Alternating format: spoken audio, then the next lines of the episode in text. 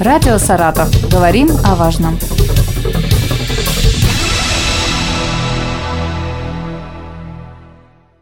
Здравствуйте, у микрофона Вероника Лебедева. 16 октября отмечается Международный день хлеба. Поэтому, мне кажется, прекрасному поводу у нас сегодня в гостях начальник управления пищевой и перерабатывающей промышленности Министерства сельского хозяйства области Олег Козлов. Здравствуйте. Здравствуйте. И Анатолий Дагадин, технолог музея «Саратовский калач» Вавиловского университета города Саратова. Здравствуйте. Здравствуйте. Уже не первый год Саратовская область остается лидером в Приволжском федеральном округе по производству зерна. Для изготовления хлеба каких сортов у нас больше всего? Вот, э, Олег Игоревич, расскажите. А, да, здравствуйте. А, ну, поскольку Саратовская область а, является основной, основным регионом по производству пшеницы, естественно, у нас для производства хлеба преимущественно используются сорта пшеницы. Для выпуска хлеба используют хлебопеки и мукомолы сорта пшеницы преимущественно саратовской селекции. Например, целая линейка сортов пшеницы так и называется саратовская. Вот как внедрение новых технологий, сейчас на самом деле очень много же всего нового появляется, влияет на урожайность и качество продукции? Спасибо, хороший вопрос. Э, ну, действительно, новые технологии и техника, они улучшают, конечно, условия труда работников, угу. повышают производительность труда, э, способствуют росту эффективности бизнеса и, конечно же, повышению качества продукции. Но при этом необходимо отметить, что первостепенным и определяющим фактором качественной продукции это является все-таки личная ответственность и личное трудолюбие, усердие производителя.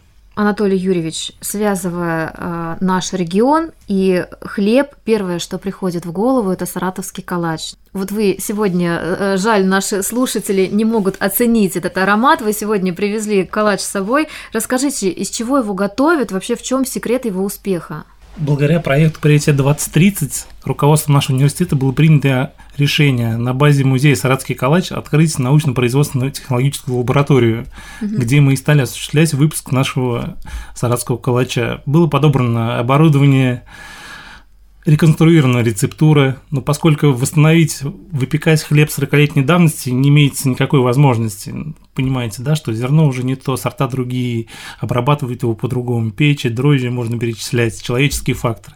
Но мы в нашем калаче постарались воссоздать все, что было в том старом антуитичном калаче. Угу. И высокие продажи, и высокая посещаемость нашего музея и магазина, где продается наш саратский калач, говорит о том, что наш калач пользуется спросом. Даже когда мы были на выставке «Золотой осени» в городе Москва, угу. к нам на стенд подходили люди. А, были и саратовцы которые отзывались о нашем калаче как вкус детства. Угу. То есть они пробовали, значит, мы все-таки близки к этому. При выпечке нашего калача мы используем муку из пшеницы нашей селекции, на то, что произрастает у нас. Вместе с учеными а, НИИ Юго-Восток мы провели первый этап научно-практического обоснования производства саратского калача на основе регионального ресурсного потенциала. Это говорит о чем? О том, что саратский калач должен быть из саратской пшеницы. Конечно. А вы сейчас сказали, что уже нет того сорта пшеницы, того зерна, а почему? Ну, потому что сорта-то новые, а угу. все, у всех на слуху, что калач получался именно таким вкусным, воздушным, пышным из-за того, что там была пшеница и зерна белотурка. Угу. Но ведь прошло столько лет. Наши ученые каждый год разрабатывают новые сорта, и уже с большей урожайностью, с большей восприимчивостью ко всяким непогодам, к вредителям.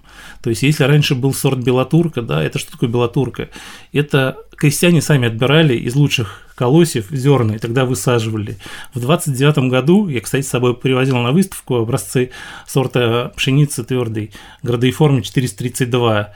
Это сорт был создан путем индивидуального отбора семян, то есть по зернышку выбирали, вывели этот сорт. Но он был в 29 году этот сорт. Сейчас уже гораздо лучше показывают показатели такие сорта из твердой пшеницы, как Аннушка, Тамара, Луч 25, памяти Васильчука. Сколько вообще калач э, может оставаться свежим? По декларации соответственно, наш калач хранится как упакованное изделие трое суток. Но по факту каждый раз мы проверяем его, то есть он до 8 суток хранится, он остается таким же вкусным. А обычный хлеб? Обычный хлеб, где вы купите, как по-разному готовят его, ага. пекут.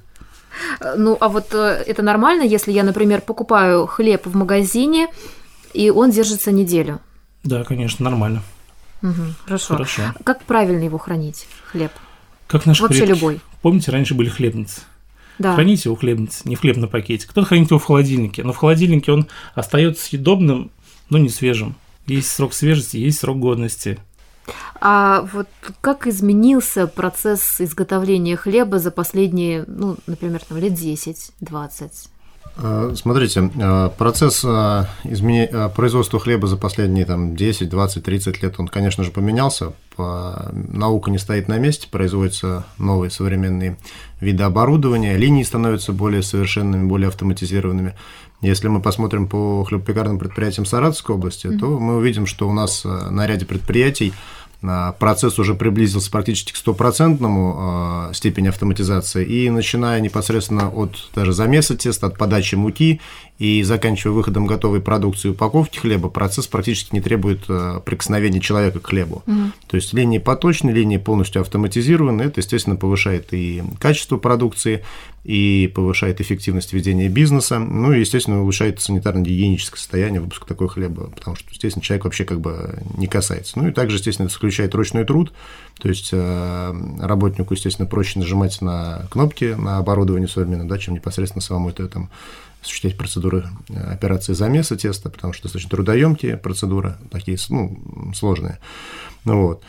А, так что процесс здесь не стоит на месте, и наша область тоже в этом тренде находится. И мы действительно на отдельных предприятиях уже достигли практически стопроцентной автоматизации. А нет ли в этом опасности, что, например, такая прекрасная профессия, как пекарь, она со временем может исчезнуть? А, нет, она, конечно, ни в коем случае не исчезнет, во-первых, потому что любое оборудование, ну, естественно, нуждается в человеческом контроле, в наладке, отладке постоянной, да, и самое главное, что именно процесс э, хлебопечения – это все-таки знание технологий, то есть это совокупность э, навыков, совокупность понимания вообще, что происходит в продукте. Э, хлеб – это все-таки такой ну, живой продукт, скажем так, да. Это, естественно, может знать только человек, и, естественно, никакой машины это не заменишь. А можно ли сказать, что какой-то определенный сорт хлеба наиболее полезен для организма? Вот кто-нибудь сможет из вас ответить? Да, ну смотрите, здесь э, на самом деле, как абсолютно с любым продуктом питания, так э, сказать нельзя, да, потому что все люди разные, все люди индивидуальные, да, это уровень ну, скажем так, э, тех веществ полезных, которые человек должен потреблять с продуктами питания, это макронутриенты, белки, жиры, углеводы, микронутриенты, витамины, минеральные вещества, зависит прежде всего от возраста человека, от пола, от э, уровня его физической активности, да, а, поэтому человек должен а, потребить именно для гармоничного развития, для эффективной жизнедеятельности, именно вот набор этих продуктов питания. Естественно, за счет одного какого-то продукта ну, получить все комплекс этих веществ это просто невозможно, да, то есть не существует какого-то такого чудо-продукта.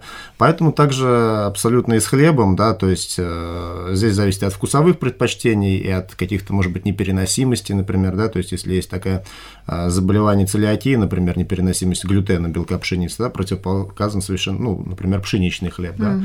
Есть люди, у которых э, соль, например, противопоказана, и они используют э, в рационах да, ахлоридный хлеб. То есть mm-hmm. здесь все это индивидуально, зависит от особенностей и, конечно же, от вкусовых предпочтений.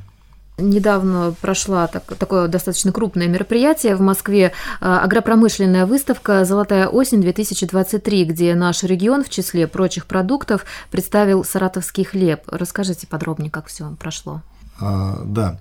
Ну, у нас а, тема в этом году как бы выставки была и в том числе и оформление Саратовской области, это цифровизация, это использование современных а, процессов, поэтому у нас а, в а, оформлении стенда использовались различные агродроны, которые сейчас активно применяют в сельском хозяйстве, и также у нас, естественно, поскольку Саратовский калач – это действительно бренд региона, во-первых, это и особенности производства. Здесь уникальные погодные такие условия у нас, да, то есть у нас с одной стороны а, весна а, такая, когда бывают и заморозки возвращаются, лето в то же время у нас бывает засушливое, поэтому те вот растения, которые выживают в нашем климате в таком непростом, они накапливают в себе именно там максимум таких питательных веществ полезных, которые позволяют вот производить такие замечательные хлеба, в том числе вот саратовский калач.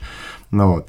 А, также хлеб для нашего региона – это особый символ, потому что ни для кого не секрет, да, что в Поволжье был голод в 30-е годы, да, регион потерял там порядка 500 тысяч человек, и, естественно, хлеб – это там особый такой, ну, символ особый, да, для нашего mm-hmm. региона, важен как и память, а, вот. А, поэтому мы, конечно же, в оформлении стенда не могли пройти мимо саратовского калача. И как увязать это вот современные технологии и саратовский калач?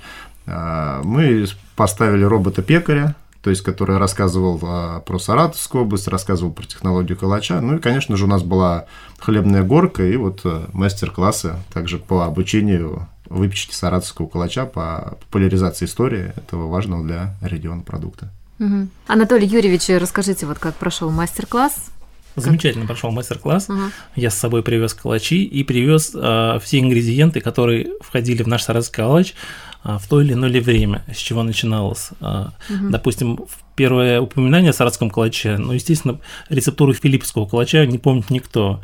Первое упоминание о саратском калаче было записано ленинградскими сотрудниками НИИ хлеба. То есть тот Калач был не похож на наш калач, скорее всего, даже вкусы был другой. И там были такие ингредиенты. Мука второго сорта, хмелевая закваска, патока, соль. Угу. То есть дальше первые упоминания, первый даже не ГОСТ, а ВТУ появился в 1957 году. А, там был состав продуктов мука двух видов, соль, сахар, растительное масло. Это ВТУ просуществовало до 1959 года. Первый год на Саратовский калач был выпущен в 1959 году. Он просуществовал до 1981 года. Потом впоследствии растительное масло заменили маргарином. И последний ГОСТ на Саратовский калач был в 1988 году. Вот весь состав этих ингредиентов я привез с собой, начиная от патоки, соли, сахара, хмель, вырастил хмелевую закваску, хмель mm-hmm. привез, муку двух видов привез, а тверд, из твердой пшеницы, из мягкой пшеницы. Оформил очень красиво, то есть она стояла мука с меткой голубая мука и красная. Когда я реконструировал рецепт саратского калача, задался вопросом, что такое голубая мука. Да, Оказ... вот тоже хотела узнать сейчас. Оказывается, все просто. Чтобы на, а, в пекарне не перепутали муку, муку из твердых сортов пшеницы помечали голубой меткой, а муку из мягких а, сортов помечали... Все так да, просто. Все так просто, да. Но не цветом, она была голубая, и цветом была красная. Вот так.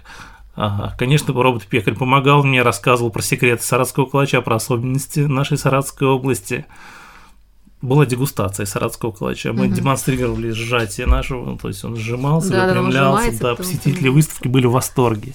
Большинство москвичей знают калач страны, ну, московского калача. А где у него ручка, спрашивают. И я рассказывал историю, что это особенно наш саратский калач. А московский калач с ручкой? С ручкой, да. Московский, угу. муромский, коломенский он отличается. Но это связь есть у них у московского и саратского калача.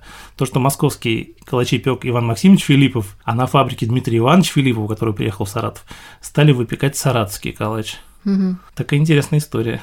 Загадочным образом рецептура саратского калача терялась, но потом восстанавливалась. Первый раз она потерялась после революции, когда Дмитрий Иванович уехал из Саратова. Ну и в те времена не было ни до калача. Как сказали, что был голодомор, и лишь бы каким хлебом накормить страну. И в 90-е годы тоже был утерян рецепт, потому что в 80-е годы выпекался саратский калач, то есть всеми нашими предприятиями более 3000 килограмм, то есть угу. более 3 тонн, который отправлялся не только в Москву, но даже за границу, по разным городам разъезжался наш калач. Его просто брали, клали в рюкзак по несколько штук, сминали, приезжали через двое суток в гости, и он распрямлялся. Угу. Здорово. Э, спасибо большое за интересную беседу. Напомню, сегодня у нас отмечается Международный день хлеба. У нас в гостях были начальник управления пищевой и перерабатывающей промышленности Министерства сельского хозяйства области Олег Козлов и Анатолий Дагадин, технолог музея «Саратовский калач» Вавиловского университета города Саратова. Спасибо. Радио «Саратов». Говорим о важном.